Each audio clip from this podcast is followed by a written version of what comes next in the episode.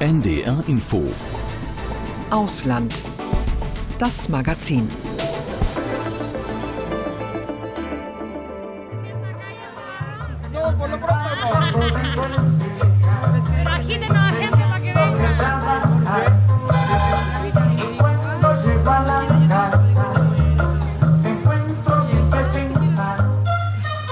Wir sind heute in Ausland das Magazin mit Udo Schmidt in Mexiko.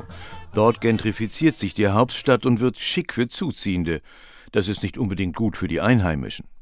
In Südkorea ist die Geburtenrate niedrig, die niedrigste der Welt. Unsere Korrespondentin war in einem Café, in dem Kinder draußen bleiben müssen. Und im US-Bundesstaat Oregon wird ein Staudamm eingerissen, um den Lachsbestand zu sichern. Im Südpazifik in der Südsee wird gerade heftig über den Tiefseebergbau debattiert und gestritten. Die Cookinseln im Südpazifik, irgendwo zwischen Neuseeland und Hawaii, die Cookinseln sind, wenn man denn überhaupt schon von ihnen gehört hat, für viele ein Stück Südseeparadies. Das stimmt, ist aber nur die halbe Wahrheit. Die knapp 20.000 Einwohner des kleinen unabhängigen Staates leben hauptsächlich vom Tourismus, ein bisschen von den Überweisungen der Familienmitglieder, die in Neuseeland und Australien arbeiten und vielleicht bald eben auch vom Tiefseebergbau. Der ist ein großes und natürlich umstrittenes Thema auf den Cookinseln, vor allem auf der Hauptinsel Rarotonga. Auf dem Meeresboden des Südpazifiks lagern für die Energiewende wichtige Rohstoffe. Diese abzubauen ist ökonomisch interessant, technisch mittlerweile halbwegs machbar und stellt ökologisch möglicherweise eine Katastrophe dar. Die Inselstaaten der Pazifikregion hoffen jetzt jedenfalls auf neue und nahezu unerschöpfliche Einnahmequellen. Umweltschützer sind alarmiert. Sandra Razzo war für uns auf den Cookinseln und dort auf Rarotonga. Teina Rongo und sein Team bei einem Hacker. Ganz traditionell begrüßen sie die Jugendlichen, die von der Nachbarinsel Atyu herübergesegelt sind. Der Meeresbiologe und Sozialarbeiter will, dass sie ihr Erbe nicht vergessen, vor allem die Beziehung zum Meer. Und das ist gar nicht so leicht.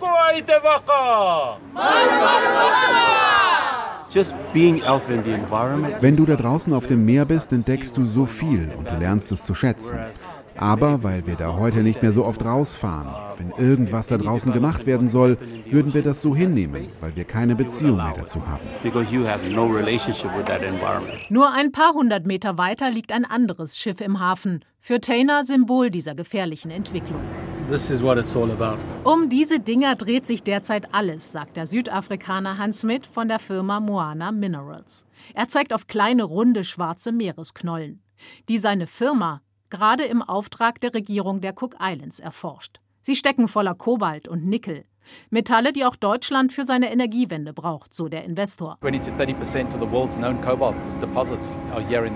Vermutlich liegen hier in der Region um die 20 bis 30 Prozent der Kobaltvorkommen der Welt.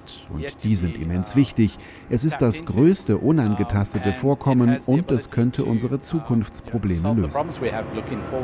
Die schwarzen Trüffel der Südsee, potenziell ein Milliardengeschäft. Hans Smiths Schiff soll im Auftrag der Regierung der Cook Islands eine Machbarkeitsstudie erstellen. Wie lassen sich die Knollen aus bis zu 5000 Metern Tiefe einsammeln und was wären die Folgen für das ökologische Gleichgewicht? Denn die Tiefsee ist bisher kaum erforscht. Doch Hans Smith fordert Pragmatismus. Es gibt diese Metalle auch an Land, aber zu einem viel höheren Preis als auf dem Meeresgrund. Wir müssen das objektiv betrachten. Wir müssen die Daten und die Wissenschaft genau analysieren und uns für das kleinere Übel entscheiden. Die traumhafte Lagune von Aitutaki liegt ungefähr 160 Kilometer von dem möglichen Abbaugebiet entfernt.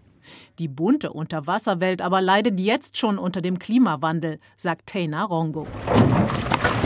An diesem Tag taucht er mit anderen Freiwilligen außerhalb der Lagune nach Dornenkronen-Seesternen, die sich gerade drastisch vermehren. Vermutlich durch Düngemittel vom Land. Die roten Tentakel zerstören die Korallenriffe. Und jetzt vielleicht noch Tiefseebergbau? Wir haben nicht das Recht, dem Ozean noch mehr zuzumuten, als wir das jetzt schon tun. Wir als Welt sollten das Meer schützen, ihm eine Überlebenschance geben, um mit dem fertig zu werden, was wir ihm ohnehin schon antun.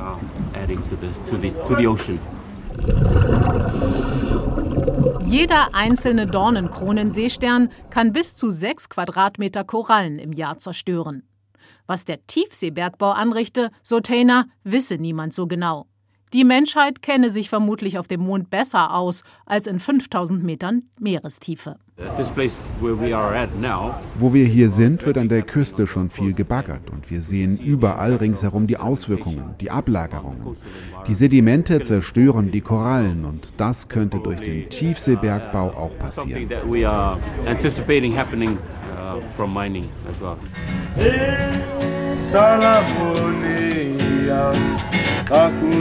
Die Cookinseln leben bisher vor allem von ihrer Postkartenidylle. Mehr als 60 Prozent der Staatseinnahmen kommen aus dem Tourismus. Doch zwischen Singen, Sand und Sonne macht genau das dem Inselstaat Sorgen. Wir müssen uns wirtschaftlich breiter aufstellen, sagt die Chefin des Tourismusverbands Carla Eggleton. Wenn Covid uns eins gelehrt hat, dann wir sind auf uns allein gestellt. Niemand rettet uns. Und wir haben ein Volk und Kinder zu versorgen. Deshalb, ja, wir müssen diese Entscheidung über den Tiefseebergbau treffen und sorgfältig darüber nachdenken, wie wir das harmonisch hinbekommen. Und das passt ganz zur Politik des Premierministers. Mark Brown fährt mit seinem Elektroauto vor. Er sieht eine potenzielle Win-Win-Situation. Der Westen bekomme die Metalle für seine Energiewende und die Cook Islands dringend benötigte Staatseinnahmen. Aber noch sei ja gar nichts entschieden. Wir erforschen das, um dann zu entscheiden, ob wir diese Knollen ernten wollen. Das Moratorium, der Aufschub, den viele andere Staaten wollen, ist nicht der Weg. Wir halten nichts davon, den Kopf in den Sand zu stecken, so nach dem Motto, lieber erst gar nichts wissen wollen. Wir wollen unseren Ozean kennenlernen. Mark Brown spricht bewusst vom Ernten der Knollen, nicht vom Abbauen. Das klingt ihm zu negativ. Der Premierminister träumt davon, aus seinem kleinen Inselstaat ein Exzellenzcenter für Meeresforschung und Tiefseebergbau zu machen. Die Umweltprobleme müsse man nur richtig angehen. Uh, uh, Wir könnten den Tiefseebergbau vielleicht in fünf Jahren starten. In zehn Jahren wird die Nachfrage nach diesen Metallen noch größer und wir im Pazifik könnten führend sein in der nachhaltigen Ernte dieser wichtigen Metalle, um die Welt zu beliefern, aber unter Schutz unseres Ozeans. Der Sonntagmorgen auf den Cookinseln gehört immer noch Gott und Gesang. Der Tiefseebergbau könnte den Christen hier viel Wohlstand bringen. Doch Wissenschaftler Taina Rongo fürchtet, dass die Cookinseln dann auch ihre Identität ihre Seele verlieren. Wir nehmen einen Lebensstil an, der nicht zu uns und nicht zu unserer Umgebung passt. Es geht um den indigenen Weg. Unsere Vorfahren haben hier seit tausenden Jahren gelebt und zwar in Harmonie mit unseren Ressourcen. Und das stellen wir jetzt in Frage.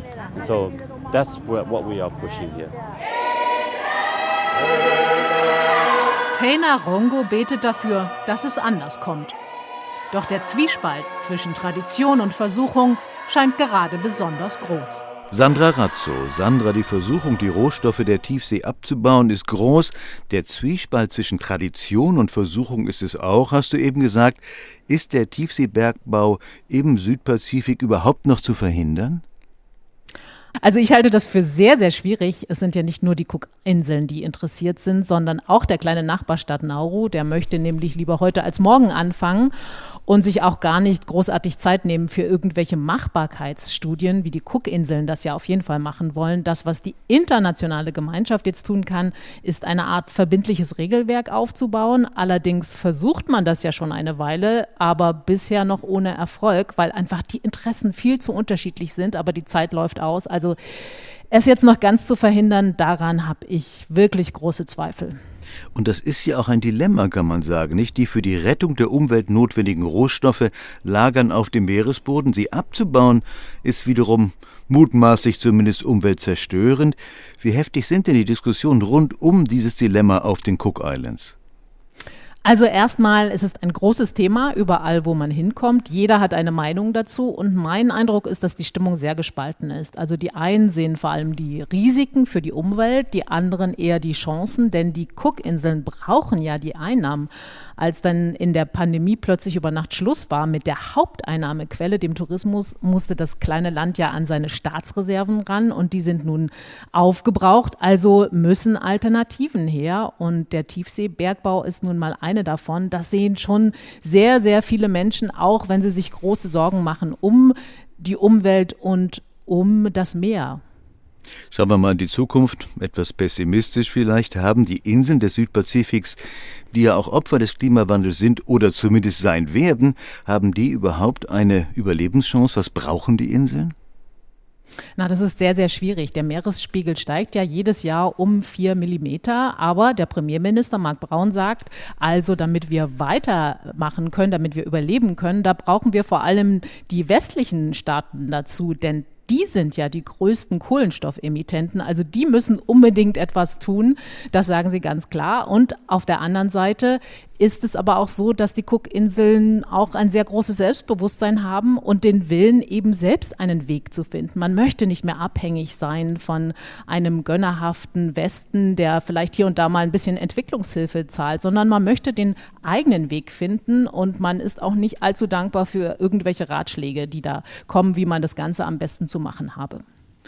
Ja, zwei westliche Staaten, Neuseeland und Australien, sind ja jedenfalls im südpazifischen Maßstab buchstäblich um die Ecke. Wie eng sind denn die Beziehungen zwischen den Inseln des Südpazifiks und Neuseeland und Australien? Wie eng ist da das Netzwerk? Das ist wirklich richtig, richtig eng, um die Dimension zu zeigen. Also es leben etwa 17.000 Menschen auf den Cookinseln, aber 65.000 leben in Neuseeland und weitere 30.000 in Australien. Und die Cook Islander haben auch ein Anrecht auf einen neuseeländischen Pass, können also dort studieren und arbeiten. Also die Beziehungen sind schon sehr, sehr eng. Aber trotzdem haben die Cookinseln eben auch ganz eigenen, ganz eigene Interessen, wie sich eben in dieser Debatte um den Tiefseebergbau zeigt. Auch da muss man sagen, Neuseeland ist das strikt dagegen, die Cookinseln eben nicht. Und aus diesem Dilemma kommt man gerade nicht raus. Ja, du hast die Debatte erwähnt. Deine Einschätzung, wie wird diese Debatte um den Tiefseebergbau ausgehen? Tja, wenn ich in eine Glaskugel schauen könnte. Ja, bitte jetzt, genau, mach das. also in meinem Gespräch mit dem Premierminister hatte ich schon sehr stark das Gefühl, Völlig offen ist die Diskussion nicht. Also da sind ganz, ganz große Hoffnungen damit verbunden. Also ich glaube, es geht schon sehr, sehr in diese Richtung. Die Cookinseln, die wollen das unbedingt. Also ich kann mir schwer vorstellen, dass man da wirklich nochmal wieder einen Schritt zurück macht, denn man hat ja inzwischen nicht nur einer, sondern drei Firmen die Lizenzen gegeben, um da Machbarkeitsstudien zu erstellen in den nächsten Jahren. Also ich glaube, es geht ganz klar in die Richtung. Sandra, jetzt nochmal zum Schluss ein, ja, ein fast touristischer Blick. Du warst auf den Cook Islands, dem Südseeparadies. Dein ganz persönlicher Eindruck, ein Traum? Absolut. Also wer einmal die Lagune von Aitutaki gesehen hat, der wird das nie wieder vergessen. Also diese vielen Blautöne, der feinkörnige weiße Strand, die Palmen, die sich so sanft im Wind wiegen. Aber was mir besonders gut gefällt an den Cookinseln ist eigentlich, es gibt Tourismus, aber es ist nicht alles auf Masse angelegt. Also es darf auch nicht höher als eine Palme gebaut werden. Die Ferienanlagen sind alle in lokaler Hand. Also es gibt keine großen internationalen Ketten. Und die Mentalität der Cook Islander, die ist einfach so mega sympathisch. Da könnten wir uns vielleicht ein bisschen was davon abschneiden. Also als ich mir zum Beispiel ein bisschen Sorgen um das Wetter gemacht habe an einem Tag, sagte mir ein Cook Islander, weißt du, wir hatten gestern einen großartigen Tag, warum sollten wir nicht heute auch einen großartigen Tag haben? Also diesen Optimismus und die Gelassenheit, die haben mir wirklich imponiert. Mega sympathisch, hört sich sehr gut an. Sandra Razzo war das über die Cook Islands, mega sympathisch, und den Tiefseebergbau im Südpazifik. Sandra, ich danke dir. Sehr gern. Mehr zu den Cookinseln und dem Tiefseebergbau auch im Weltspiegel ab Sonntag in der ARD Mediathek und im Weltspiegel Podcast jederzeit in der ARD Audiothek. Ganzjährig frühlingshafte Temperaturen, ein reiches kulinarisches und kulturelles Angebot, erschwingliche Mietpreise in pittoresken bunten Stadtvierteln. Mexiko-Stadt ist ein Mecker für viele Zugezogene. Nur noch Dubai und Valencia liegen in Umfragen im Ranking vor Mexikos Hauptstadt. Die Pandemie war Katalysator für diese Entwicklung. Während einheimische Jobs verloren und sich die Mieten nicht mehr leisten konnten, lockten die laxen Covid-19-Regeln Ausländer, sich hier anzusiedeln. Die Kaufkraft der Dollar- oder Euro verdienenden Expats ist hoch. Die Mieten sind 2022 um 40 bis 80 Prozent gestiegen. 30 Prozent der Hauptstädter mussten Mexiko-Stadt wegen steigender Mieten in der Pandemie verlassen. Jetzt formiert sich Widerstand. Jenny Barke aus Mexiko-Stadt. Sonntagnachmittag in Santa Maria la Rivera, einem Stadtteil im nördlichen Zentrum von Mexiko-Stadt. DJ Joel Garcia Flores legt eine Schallplatte mit Cumbia auf. Zur Musik tanzen etwa 20 Seniorenpaare über den altehrwürdigen Platz, dessen Mitte eine Art Kuppelhalle im maurischen Stil aus dem 19. Jahrhundert schmückt. Seit 13 Jahren legt er hier jeden Sonntag auf, zur Begeisterung vieler, vor allem älterer Mexikaner. Die Feier ist pure Lebensfreude. Wir feiern unser Alter. Es ist ein magischer Ort mit Leidenschaft für den Tanz und mit sehr guten Freunden, eine Lebensgemeinschaft. Wichtiger für mich als die eigene Familie. Doch die Tradition ist in Gefahr. Anwohner wie Joel sollen vertrieben werden. Eines Tages standen vor dem Haus des DJs die Abrissbagger ohne Vorwarnung. Sie haben das Grundstück verkauft, auf dem wir gelebt haben. Im Hof hinter unserem Haus hat ein Immobilienunternehmen ein luxuriöses Loft bauen wollen. Dafür war unser Haus im Weg. Eines Tages kam die Polizei, schmiss unsere Sachen auf die Straße und wir mussten gehen. Das war schrecklich. Alles, was wir hatten, haben wir verloren. Joel hatte Glück konnte mit seiner Familie in das Haus seiner Großmutter ziehen, doch den meisten bleibt nur der Wegzug in die Peripherie. Rechte haben sie kaum, denn in der Millionenmetropole fehlt es an den grundlegendsten Regularien, kritisiert Daniela Sanchez Caro, Mietrechtsanwältin und Beraterin für Betroffene.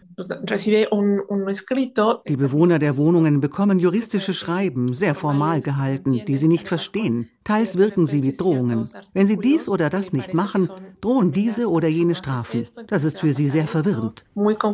Seit 2019 gab es mehr als 3000 offizielle Zwangsräumungen. Dadurch entsteht Platz für Neues. Überall in der Stadt wird gebaut. Große Apartmenttürme aus Stahl und Glas lösen kleine pittoreske Kolonialgebäude ab. Statt die Spekulation zu kontrollieren, verstärkt die Stadtregierung ihre Bemühungen, Mieter mit Kaufkraft ins Zentrum zu locken. Ein neues attraktives Klientel, wohlhabende Ausländer. Die fühlen sich in Mexiko-Stadt sehr wohl. Neben günstigen Mieten haben sie viele andere Argumente, sagt die US-Amerikanerin Avery. Als ich nach Mexiko-Stadt gekommen bin, habe ich instinktiv entschieden, hier will ich leben. Ein Hauptgrund ist das Wetter. Die Menschen sind unglaublich freundlich. Es ist für mich eine Sache der Energie. Obwohl es eine der größten Städte der Welt ist, fühle ich mich geerdet. Und mein Stadtteil Condessa ist voller voller Bäume. Hier ist eine riesige Expat-Community. Also. Nach Dubai und Valencia liegt Mexiko-Stadt inzwischen bei Expats wie ihr auf Platz 3 der beliebtesten Auswanderungsstädte weltweit. Erkannt hat das Potenzial auch Airbnb. 20.000 Wohnungen gibt es aktuell, 10 Prozent mehr noch als 2019. Bis zu zehnmal so viel können die Anbieter damit verdienen als mit Einheimischen. Inzwischen gibt es eine Schutzheilige gegen die Gentrifizierung, die Santa Mari la Huaricua. Patrona y Madre, Santa y Niña. Rette mich vor schlechten Praktiken, befreie mich vor der Verdrängung, der Räumung, vor ausbeuterischen Mietsteigerungen. Beten hier die Künstler Jorge Baca und Sandra Valenzuela die Hipsterheilige an. Wenn der Protest verhallt und Petitionen ignoriert werden in Mexiko-Stadt, dann hilft wohl nur noch beten. Jenny Barker aus Mexiko. Südkorea hat die geringste Geburtenrate der Welt. Um diese zu steigern, hat die Regierung bereits viele Milliarden Won ins System gesteckt. Doch die Politik ist die eine Seite, die andere ist die Gesellschaft, und da ist so eine Art Kinderfeindlichkeit zu beobachten. In rund 500 Cafés und Restaurants ist Kindern unter zwölf Jahren der Zutritt verboten. Auch eine koreanische Parlamentsabgeordnete wurde mit ihren Kindern abgewiesen. Sie wehrt sich jetzt dagegen. Andere sehen es gelassener. Katrin Erdmann berichtet aus Seoul. Hoch oben über Seoul liegt das Café Tertre, ein heller Ort über mehrere Etagen mit Sitzblöcken aus Beton und Holz. Dazu der Blick über die Millionenstadt. Kindern ist der Zutritt verboten. Weil Alkohol ausgeschenkt werde und die Möbel scharfkantig seien, daran könnten sich Kinder verletzen, heißt es auf Nachfrage. Der Chef ist gerade nicht da, steht aber auch später nicht für ein Gespräch zur Verfügung. Sang Jun und Yun Ji kommen gerade aus dem Café. Dass Kinder hier verboten sind, wussten sie nicht. Man muss das natürlich von Fall zu Fall betrachten. Aber prinzipiell finde ich solche kinderfreien Orte gut. Denn es gibt einige Kinder, die sich in Restaurants laut und rücksichtslos verhalten. Sang Juns 25-jährige Freundin Yun Ji sieht das ein wenig anders. Aus meiner Sicht ist das eine klare Diskriminierung von Kindern. Aber es gibt inzwischen zum Glück auch eine Gegenbewegung von Restaurants und Cafés, die explizit Kinder willkommen heißen. Davon braucht es noch mehr.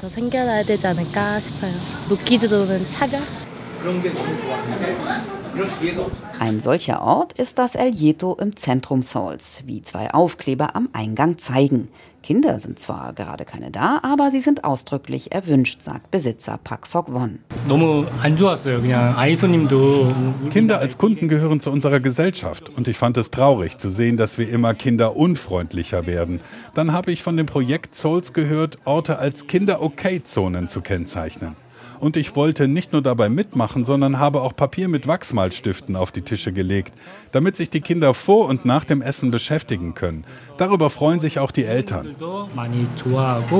Wie Hong Hien, denn auch sie wurde schon mit ihrer Tochter in einem Restaurant abgewiesen. Hien ist Vorsitzende der Partei für ein Grundeinkommen, einer kleinen Oppositionspartei. 아이를 낳기 좋은 나라가 아니다.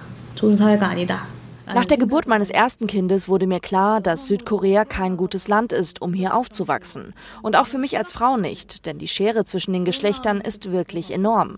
Und die Regierung verschließt davor die Augen. Sie tut nichts. Zwar haben die verschiedenen Regierungen in den vergangenen Jahren Milliarden Won in die Steigerung der Geburtenrate investiert, doch wurden damit vor allem Familien unterstützt, die bereits Nachwuchs haben. Und genau da liege auch der Knackpunkt, sagt die Politikerin. So manches junge Paar würde vielleicht gern ein Baby zeugen, schreckt aber als erstes vor einer Heirat zurück, die in dem konservativen Land immer noch die Voraussetzung für Nachwuchs ist aber ein Vermögen kostet. Ich habe auch ein Gesetz vorgeschlagen, damit unverheiratete Paare zusammenleben und ein Kind haben können. In Europa liegt der Anteil unverheirateter Eltern bei 30 Prozent, in Korea nur zwischen 2 und 3 Prozent. 3%, 2% 정도? Durch eine Art Gleichstellungsgesetz würden dann auch solche Paare von den staatlichen Hilfen profitieren. Das könnte die Geburtenrate steigern, meint die Politikerin. Es könnte einer von vielen Bausteinen sein, ein dringend notwendiger. Denn Südkoreas Geburtenrate ist die niedrigste der Welt. Das Land hat bisher kaum Migration. Bis 2070, so das nationale Statistikamt, wird die Bevölkerung um mehr als ein Viertel schrumpfen und damit vermutlich auch weiter der Wohlstand. Katrin Erdmann aus Südkorea. In den USA im Bundesstaat Oregon ist derzeit alles für den Lachs. Denn dort werden jetzt beim größten Dammprojekt der US-Geschichte mehrere Dämme wieder eingerissen, um die Wasserqualität des Flusses Klamath zu verbessern und damit den Lachsbestand. Lachse sind für die indigenen Stämme der Region von großer Bedeutung. Dafür muss der natürliche Lauf des Flusses wiederhergestellt werden. Viele sind begeistert, bis auf die Anwohner, die jetzt ihre Lage direkt am Stausee verlieren. Nils Dams aus Oregon. Das lauteste am Copco Lake ist eine Klimaanlage. Sie wummert im Haus von Francis Gill. Sein Haus steht am See, aber bald ist der See weg. Well, the mood, die Stimmung hier ist ziemlich mies. The mood of the community is pretty upset. Francis Gill lebt das, was andere als Traum beschreiben. Auf der Terrasse steht ein Barbecue-Grill, ein paar Schritte weiter. Zwischen Sträuchern ein kurzer Steg. Rund 100 Menschen leben hier, haben Boote, fahren Wasserski noch. Sie erwarten, dass der See uh, jeden Tag circa einen Meter verliert. Als würde ein Stöpsel aus einer riesigen Badewanne gezogen. Ab Januar soll der See abfließen. So lange, bis nur noch ein Fluss übrig ist. Wir trauern, weil wir den See verlieren. Jeder von uns ist hergekommen, um am See zu leben. Trauer am See Freude bei den Native Americans. Für sie ist der See ein Teil der Bedrohung ihrer Lebensgrundlage. Es ist ein Stausee, entstanden durch Staudämme. Die Dämme heizen das Wasser auf und blockieren Lachse, die aus dem Pazifik zum Leichen zurückkommen. Die Folge, der Lachsbestand hat sich dramatisch verringert. Unsere Kultur betrachtet den Fisch wirklich als als Verwandtschaft. Luis Neuner, Mitglied des Karuk-Stamms. Was äh, der zweitgrößte Stamm in Kalifornien ist. Er lebt am Klamath River. Sein biologischer Vater ist Deutscher. Deshalb versuche er, meine bayerischen Wurzeln auch äh, beizubehalten und zu pflegen. Lachs ist für die Stämme auch heute noch extrem wichtig. Wo ich wohne in Orleans, sind wir zwei Stunden mit Auto von einem großen Supermarkt entfernt. Also es gibt nicht viel anderes. Sagt er uns und? Dass Lachs Gold für uns ist. Also wenn ich eine Dose Lachs bekommen kann, bin ich reich. Luis ist 24 Jahre alt. Fast genauso lange kämpfen sein Stamm und andere Gruppen gegen die Dämme. Es gab zig Demonstrationen vor Regierungsgebäuden oder Zentralen von Energiekonzernen. Der Bau der Dämme war, laut Historikern, auch der Versuch weißer Siedler, die Stämme zu verdrängen. Das größere Bild ist vielleicht, dass die Zerstörung der Dämme teilweise unsere Identität wiederbeleben kann. Der Iron Gate Damm. Hier schießt Wasser rund 50 Meter in die Tiefe. Das ist der größte der vier Dämme, die eingerissen, teilweise gesprengt werden. Im November nächsten Jahres seien die Dämme weg, sagt Ren Brownell. Sprecherin der Klamath River Renewal Corporation, die Gesellschaft, die den Dammabbau koordiniert. Sobald das Wasser abgelassen wird, fangen wir an, die frei werdende Fläche wiederherzustellen. Rund 50 Leute werden parallel Samen von heimischen Pflanzen ausbringen. Insgesamt rund 17 Milliarden werden von Hand gesät. Kosten 450 Millionen Dollar, finanziert aus Steuergeldern und vom Dammbetreiber Pacificor, ein Energieversorger, der zum Imperium des Milliardärs Warren Buffett gehört gehört. Die Dämme hatten nur einen Nutzen. Stromerzeugung. Die werden nicht zur Bewässerung genutzt und sie haben auch nicht wirklich effektiv Strom produziert. Die auf den aktuellen Stand der Technik zu bringen, hätte sehr viel Geld gekostet. Sobald die Dämme abgebaut sind, werde sich die Wasserqualität schnell verbessern, sagt sie. Bis aber der Lachsbestand zunimmt, könne es Jahre dauern. Es geht um mehr als nur die Dämme, sagt Louis Neuner vom Stamm der Karuk. Unsere Kultur muss noch geheilt werden. Also will ich nicht irgendwie alles abreden, als ob wir nicht feiern werden, aber es, es gibt noch viel Arbeit vor uns. Nils Dams war das aus den USA. Und das war auch Ausland das Magazin mit Udo Schmidt. Ein Podcast von NDR Info.